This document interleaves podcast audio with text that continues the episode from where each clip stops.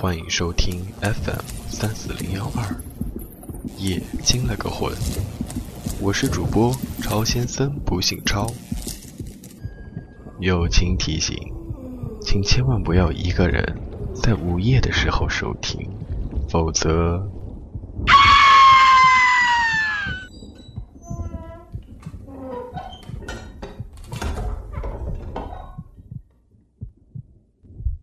今天的故事名字叫做《浴室惊悚事件上》。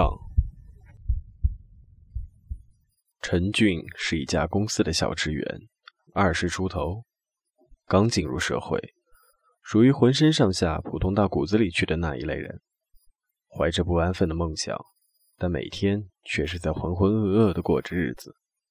这天，陈俊麻木的心情总算有了一些敞亮。毕竟明天就是周末了。下午下班一回到租房处，他就准备洗澡的物品，打算去澡堂舒舒服服的洗个澡。下了楼，他朝着附近的一个澡堂走去。走进大门，到澡堂老板的窗口前，拿出一张五块的递给老板。老板正要接过钱，陈俊突然想到了什么，便问：“里边人多吗？”老板是个脾气急躁的老头。他扬着脑袋，用那沙哑的声音喊道：“你不会自己去看吗？”程军快速走到澡堂里，扫了一眼，一掀开门帘，只见很浓的水雾，雾中隐隐绰绰的挤满了赤裸的身体。陈军来不及看第二眼，便迅速抽回身来，心中一阵厌恶。我洗包间。陈军掏出十块钱递给老板，但老板听后头也不抬地说：“包间都有人了，都满了。”陈俊沮丧地重复道。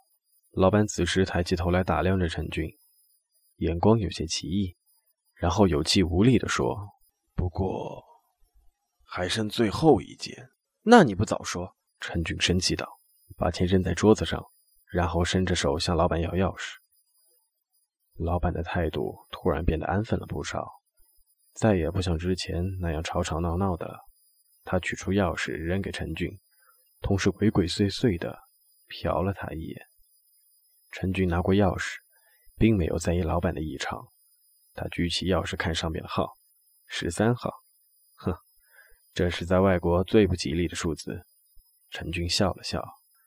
越往走廊里边走，就越是漆黑，因为头顶的灯不知什么原因都坏掉了，或者是老板为了省钱故意不开灯的。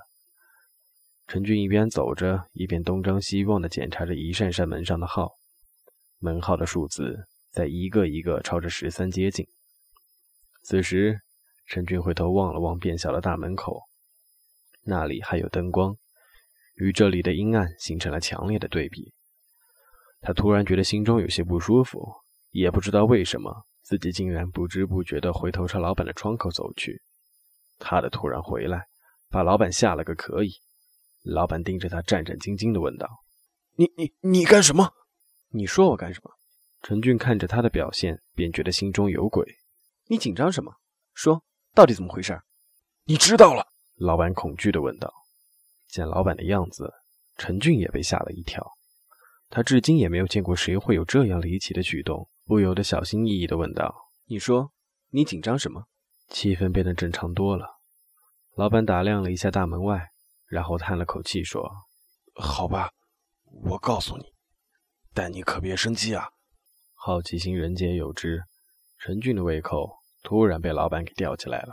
他催促道：“快说，我不生气。”几个月前，有个老头死里边了。老板说完，然后谨慎地盯着陈俊的神情变化。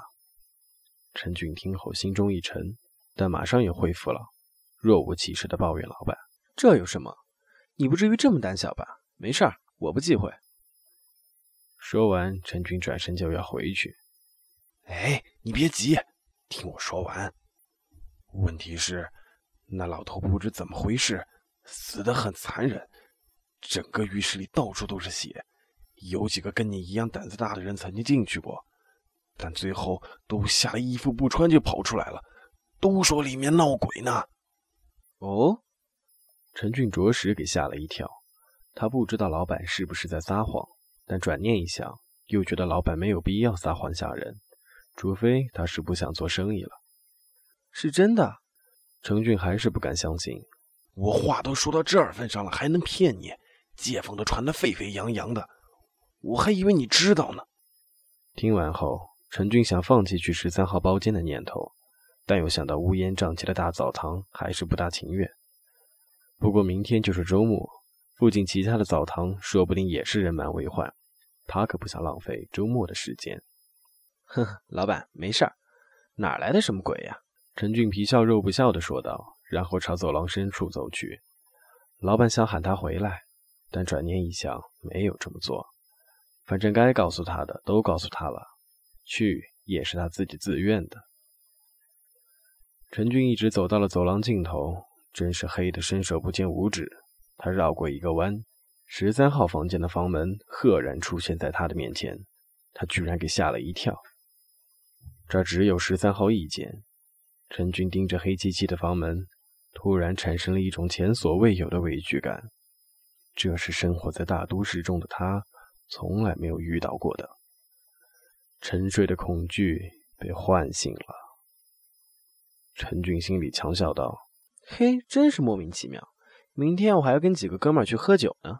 对了，再不加把劲儿，有可能让那个长毛小子给挤下去了。经理这几天对那个家伙印象好得很。”想着，他打开了房门，屋里一片模糊。此时，那该死的想象力又出来作祟，他竟强迫自己想象着那模糊的地板上正躺着个瞪大眼睛望着他的死老头。陈就慌忙地把手伸进去，摸着墙壁上的开关，期望着眼前一片大亮的情景。但那该死的开关不知道按在什么地方，陈俊伸长了胳膊就是摸不到。此时，他不由自主地回头望了一眼。虽然他不知道自己为什么要这样，但人一般在恐惧时都会这样。他索性牙齿一咬，冲进去在墙壁上歇斯底里的乱拍。还好，啪的一声，开关竟然被他拍到了。房间瞬时大亮，陈俊终于放下心来。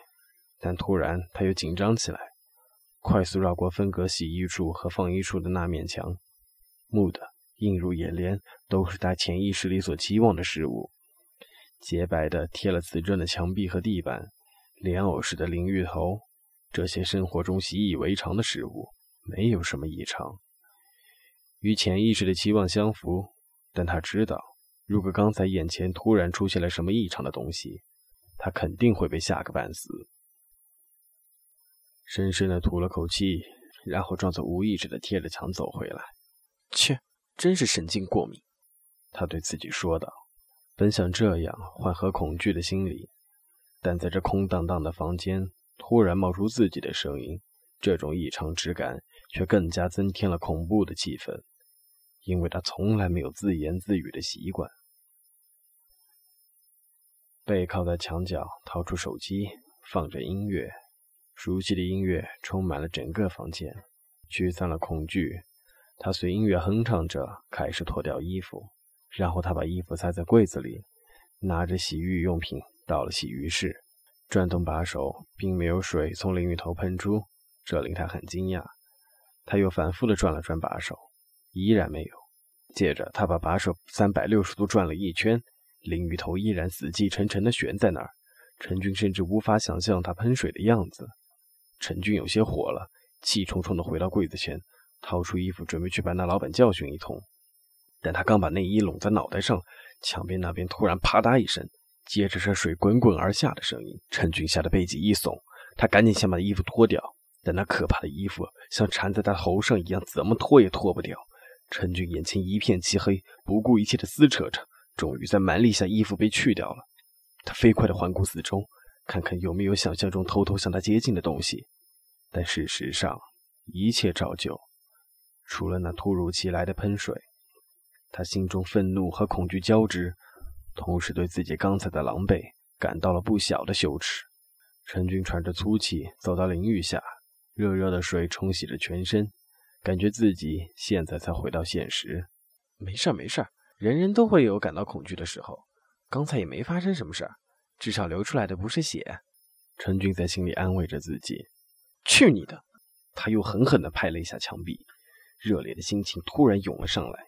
但却只是一瞬，接着，他又被渗到空气中的恐惧所包围。他不停地转着身子冲洗着，确保这个小小的空间里一切尽在他的视野之中。但这却是无法掩盖的恐惧心理的表现。他尽量不去想，在多长时间之前，在同一个空间里，这儿有一个死人。但和一个死人同处一个空间的顽固想法，还是令恐惧有增无减。他将洗发膏倒在手上，开始洗头。雪白的泡沫在他的头顶飞速增加，不一会儿便混着水从额头流向了眼睛。他立即擦去额头的泡沫，接着不停地擦着，防止眼睛被遮住。感觉差不多了，他用水冲洗着脑袋上的泡沫，并用手挡着额头。不让流水迷住眼睛，但还是有薄薄的水帘遮住在眼前。他依然不停地转着身子，用轻微模糊的视觉寻求安全感。他转动的速度很快，因为如果太慢，反而没有安全感，会令他更加恐惧。在这孤独的空间，人最怒恼的是背后没能长双眼睛。这一切来源于人对未知的惧怕。此时，当陈俊快速地转向右边的时候，他模糊的视野中突然出现了一个刚才不曾有的东西，前面有一团黑影，而在这万分之一秒后，陈军反应过来，那是一个人形。他甚至可以感觉到那苍白的脸和稀疏的头发，那是一个老人。陈军猛地一哆嗦，全身突然一阵毛骨悚然，似乎有无数密集的绒毛从他全身各处顺势长出来一样。他往后一个趔趄，差点大叫出来，但喉咙却又恰到好处的发不出声来。一瞬间。他却看见眼前什么也没有，空荡荡的浴室里只有他一个人。他紧紧地躲在墙角，惊恐无比，感觉全身一阵不正常的发热，甚至从肺中呼气都有些吃力。过了好一会儿，他才平静下来。感谢您的收听，这里是 FM 三四零幺二。夜惊了个魂，我们下期节目再见。